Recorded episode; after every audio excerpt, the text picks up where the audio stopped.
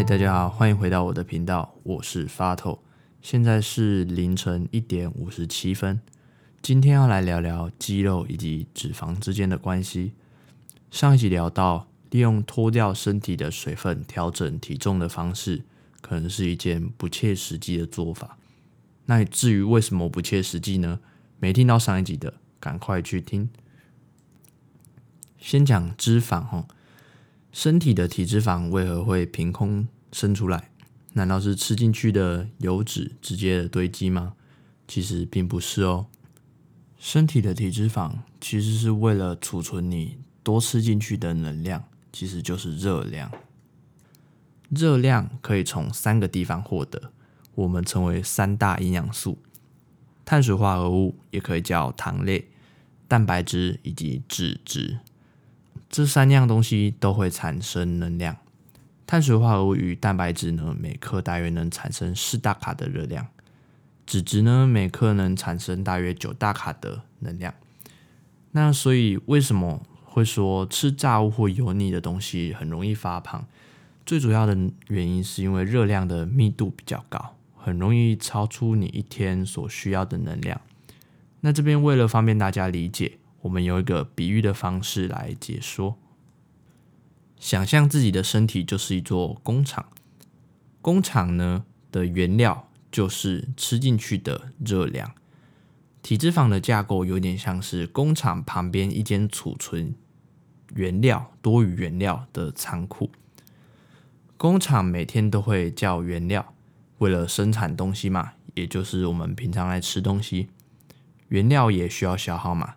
那假设今天的工厂完消耗完原料后，还有剩下一点点，那隔天可能还可以用掉，不会影响太多。但是假设每天工厂消耗的原料都一样多的话，那每天叫的原料都会剩下一点点，都会剩下一点点，每天堆积就会越来越多，多到没有办法放在生产线上时，就全部都堆在仓库。脂肪就是这样堆积起来的。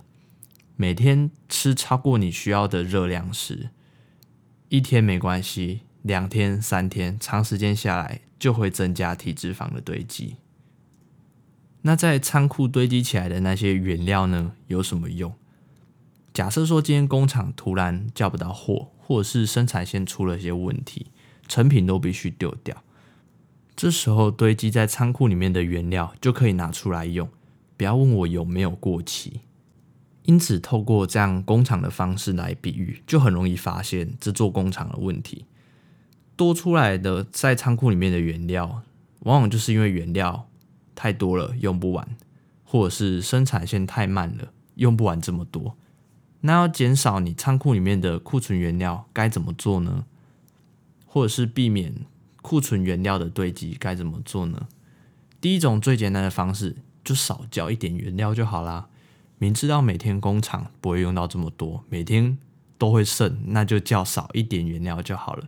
其实就像我们平常热量不要吃进去这么多，其实身体每天假设只消耗了两百大卡的热量，但是你如果每天都吃了两千五百大卡、三千大卡，一定会堆积脂肪的嘛，那就不要吃这么多就没有问题了。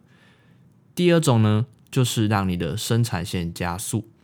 加速后，原料的消耗就不会每次都剩下一点或剩下太多，甚至可以消耗掉仓库里面剩下堆积的原料。那该怎么让生产线加速呢？第一个就是训练你的员工，员工的质量越好，或增加一些员工来分摊你的作业量，就可以增加工厂的效率。员工呢，就像是身体的肌肉，增加肌肉的质量。可以提高你每天的热量消耗，也就是你的基础代谢率。还有一种呢方式，就是升级你的生产用的设备或器具，也可以提高你整个工厂的运作的效率。设备跟器具呢，其实就像是你身体的健康程度，饮食有没有均衡，生活习惯好不好，作息有没有正常。你活得越健康，工厂就可以用越良好的方式去运作。但如果某天你的工厂又开始乱交货了，是不是造成工厂的负担？那如果你的工厂在你乱交货的时候，机引是完善良好的，可能会很好的消化掉那些原料。但是如果经营不善呢？